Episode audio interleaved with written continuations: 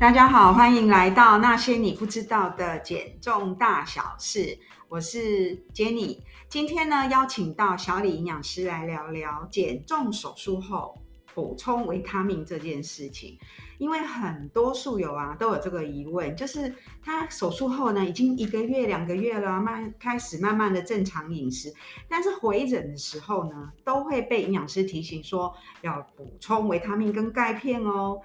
那是不是呃正常饮食之后呢，可以摄取到足够的营养，就不需要补充这些了呢？好，那我们今天呢来欢迎小李营养师来跟我们聊聊这个主题。欢迎小李营养师。对啊，你刚刚说的那个问题，就是我们在临床上真的也很常被问到，就是其实。我觉得大家都有概念，就是说，像做完胃绕道手术之后，就是要长期补充维他命，就是大家都很有自觉。嗯，但是事实上，就是呃，做完胃袖状切除手术，其实也是需要补充，因为做完减重手术之后，不管是胃绕道还是胃袖状切除，大家都知道，就是胃会变小嘛，所以你吃的东西会变少。那其实，在营养素的摄取上，其实也就会比较少一点。但是另外一个还有一个呃原因，就是大家很容易会忽略，就是胃的容量变小之后呢，里面装的胃酸的量其实也会减少。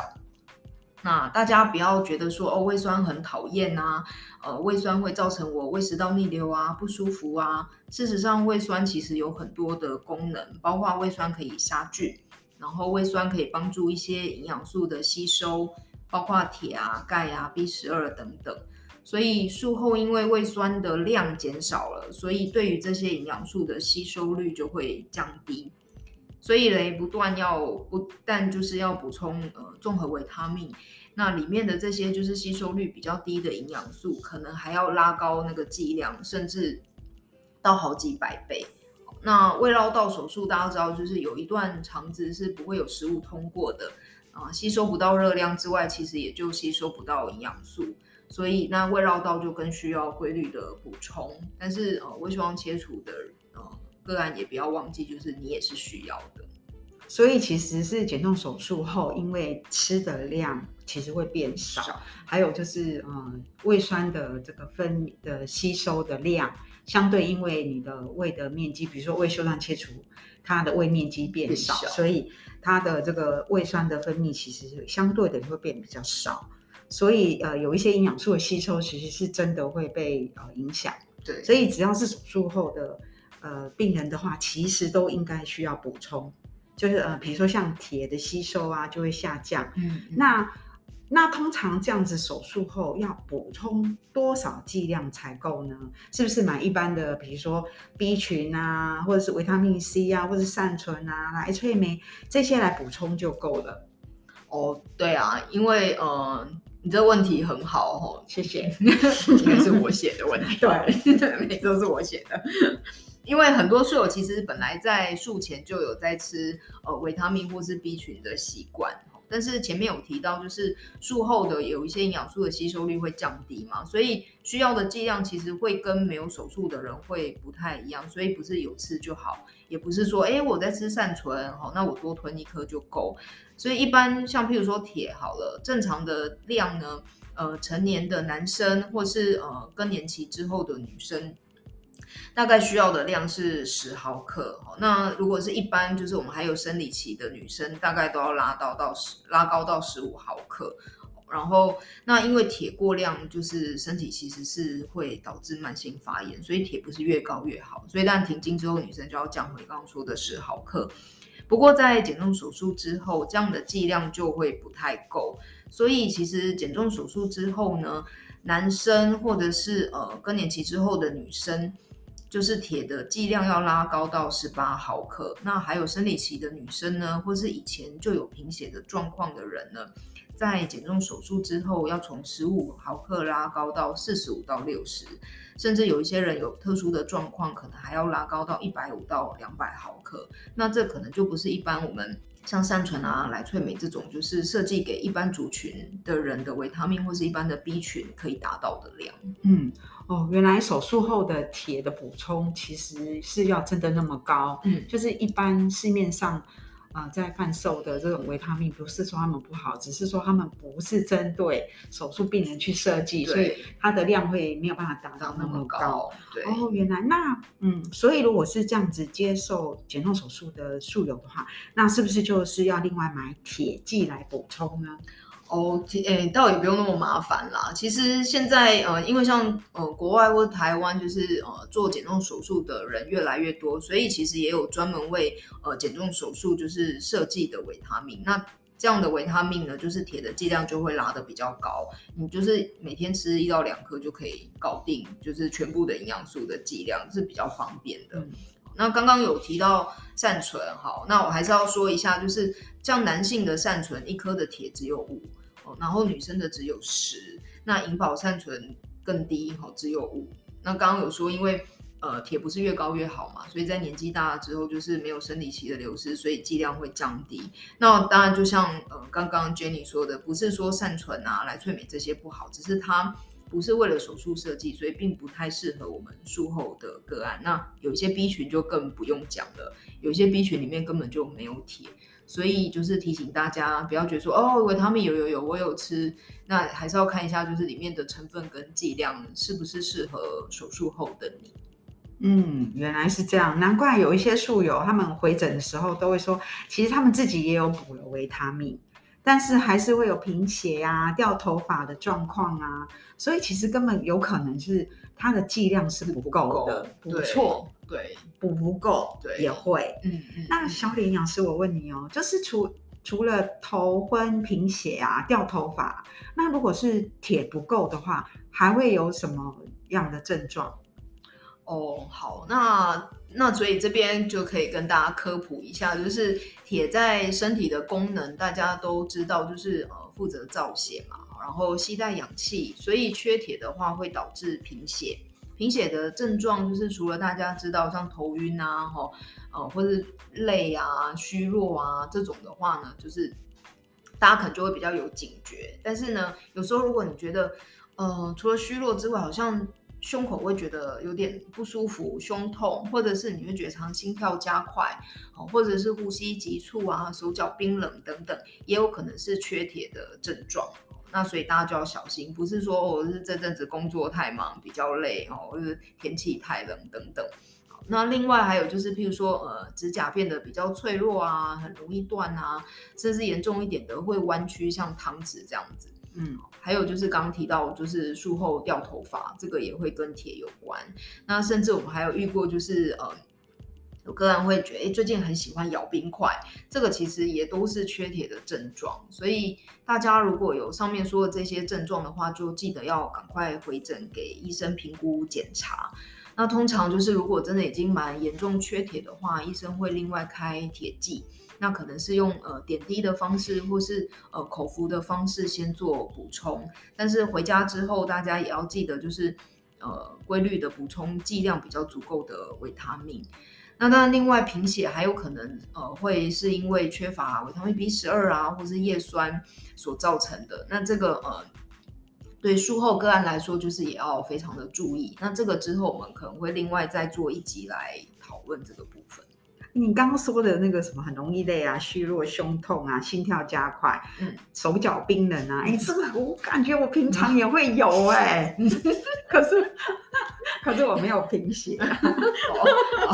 练镜头啊，对啊。不过你刚刚有讲到咬冰块，这个很有趣，因为的确有呃听。听过那个呃手术的术友跟我们回馈啊，说他们就是啊、嗯呃、喜欢咬冰块，然后呢，嗯、结果那个检查的确呢，抽血检查的确是真的有贫血，所以这个是一个也还蛮、嗯、蛮特别典型的症状。对对，没错。嗯那以前常常听到有人说啊，如果你贫血哈，你就是要补血嘛，所以呢，你就呃多吃吃牛肉啦，多喝一点猪肝汤来补铁啦。嗯、那如果说我们真的因为手术后有缺铁的话，那真的可以多吃这些呃牛肉啊、猪肝来补铁吗？金价五毫吗？这个应该是 old school 的方式 啊，old school 过时的意思是不是？对，而且其实我觉得这个方式可能特别不适合。呃我们术后的术友。那原因呢有两个，就是第一个前面有提到，就是术后胃酸的量变少嘛，嗯，对，所以你对铁的吸收率其实会降低。那加上就是我们吃的量也变少了，所以光靠吃红肉啊、猪肝来补铁，其实效果很有限。大家知道一两的牛肉里面铁只有一点多毫克，所以刚刚有提到术后需要量是十八毫克起跳，甚至到四十五到六十，所以是非常不够的。那这样哇，那他吃很多 哎、欸，一两只有。一点多，一点对啊，嗯、所以然后加上吸收率又降低，嗯、对，所以、嗯、呃，就是其实这个很难补到足够的量。对，那第二点就是我们都知道，像红肉啊、内脏这些来源的呃蛋白质的食物，其实它的饱和脂肪或者胆固醇也是很高。嗯、那除了就是会增加各种癌症的几率，像呃大肠癌啊、生物腺癌、乳癌等等。也会增加胆固醇跟肾结石的几率，嗯，因为红肉其实会让我们的身体比较呈现酸性。上次呃看到有一篇研究提到说，呃红肉会增加你的血液中的尿酸值，所以呢会增加肾结石的几率。哦，对，所以还没有补到铁，就先补到胆固醇，先补到体重停滞，然后增加身体慢性发炎的状况。所以其实它并不是一个好的补充铁的方式。真的，因为你刚刚说一两只能补到一毫克，那如果要吃到十八毫克，那至少要吃一斤哎，对不对？所以这样应该是没有办法补到，就是用吃来补，的确是要。呃，另外的补充，对，嗯，对。那呃，一般来讲的话呢，就是我们大家都知道，就是说比较肥胖的状况啊，身体其实就是比较容易在慢性发炎的状态。嗯嗯嗯、那的确饮食上就是要去避免这些促发炎的食物，才会比较健康嘛。那我我想帮大家问一下，就是说，呃，虽然手术后主要铁的补充，呃，是呃以这个补用维他命来补。为主，但是呢，现实生活有没有可能用什么食物也可以来补充？嗯、就是给干补之类的。有啊，虽然不是牛肉跟猪肝啊。OK，有啊，其实很多的蔬菜的铁的含量都很高，像是呃红苋菜啊、红凤菜啊、白苋菜、珊瑚藻的一些，其他含量都蛮高的。但是呃，蔬菜有一个呃。状况就是它的铁的形式的吸收不是这么好，所以它吸收率比较低。虽然它含量高，哦，所以呢，通常我们呃平常营养师会教说，哦，你吃这些高铁的蔬菜啊，可能就是要搭配维他命 C 啊，来帮助它的吸收。对，但是呢，呃，其实要就是跟大家分享一个很有趣的，像是豆类，譬如说红豆啊、大红豆、绿豆等等，这些的铁的含量都很高，大家可能就是呃忽略了。它们铁的含量很高，所以呢，其实我觉得豆类也是一个蛮好的补充铁的方式。所以小时候大家都说，哎、欸，你如果贫血可以喝红豆汤，就可以补血，这个这个是真的哦。嗯，对啊。但是就不要吃，不要吃，不要糖加太多了哦，就是还会补过头这样子。过头。对对对啊，就是呃。刚刚有说，就是那个植物性的铁确实吸收比较低嘛，所以呢，吃这些呃铁的食物的时候，就是确实我们呃本来刚刚有说术后它的吸收率已经比较低了，对，所以这些铁在吃的时候呢，都会呃就给干补啦，就也是有帮助，嗯、因为其实这些豆类啊，或是刚刚说的蔬菜，其实它的纤维也是蛮高的。嗯，不过这边大家就是在额外跟大家说一个就是科普的知识，嗯、就是。就是毛豆粉要来讲毛豆啊，不是过时的哈，不 是不是。像毛豆啊、黄豆中的铁啊，就是它的铁的那个呃结构跟刚刚说的这些菜啊，它的结构不太一样。它的铁是包在一个蛋白质的结构里面，它会被身体就是整个连那个蛋白质一起吸收进来，所以它的呃形式跟那个红肉里面的血基质铁的结构是蛮接近的，嗯、所以它的吸收率会比一般从蔬菜里面摄取的吸收率来的好。所以真的吃这些，嗯，像毛豆啊、黄豆，或是我们吃豆浆啊、豆腐，其实它可以补到的铁的吸收率会比蔬菜来得高。嗯，对，所以我觉得它其实是一个不错的铁的呃来源。不过还是要强调一下，就是说减重手术之后，我们还是要建议规律的补充维他命，其实比较可以确保就是铁的摄取是足够。嗯，就是首选就是还是做手术减重手术，还是要用呃维他命来补，这样子才补得够。对。然后食物的食材里面就是可以多选择一些呃豆类，它含量相对就是比较高，嗯、比蔬菜高，对，又比呃。猪肝汤啊，跟那个牛肉汤啊来得高一点，不会触发炎。嗯，对，比较不会触发炎。好，OK，那今天非常开心，那毛豆芬小李营养师呢，跟我们来分享怎么样补充啊铁、呃。那就今天的主题呢，请这个小李营养师给我们做一个同整三点吗？好，三点还好，我今天有特别写起来。每次突然被问到什么呢，要写讲什么？帮大家做一下总结，就是呢，胃绕道啊、胃袖状切除这些手术呢，呃，术后都需要补充铁啊、B 十二叶酸等等剂量足够的手术专用的维他命，才不会容易导致术后的贫血。另外呢，不建议就是用红肉啊，或是内脏啊、猪肝这些来补铁，因为呢，呃，可能会增加胆固醇、肾结石，然后甚至一些癌症的发生，然后甚至可能会影响你减重的成效。嗯，好，那另外就是各种的豆类都富含铁，然后也富含纤维，尤其是像呃毛豆啊、黄豆类的这些食物，所以呢，对术后来说，其实也是一个蛮不错的。嗯，呃的食物就是可以同时吃到纤维、铁，然后还有一些蛋白质。哦，原来是这样。诶，那补充这些啊，我考你啊，就是 要补充铁，然后补充这些维生素。嗯、那比如说我要补这个呃铁补钙，那我要分隔开多久时间吗？还是全部可以加在一起吃？这不是下一集才要讲的吗？还想 还还先来考我？对，我要考你，看你们专心。那好，那就提前跟大家说，就是记得维他命跟钙片要错开至少两个小时，嗯，才不会影响彼此的吸收。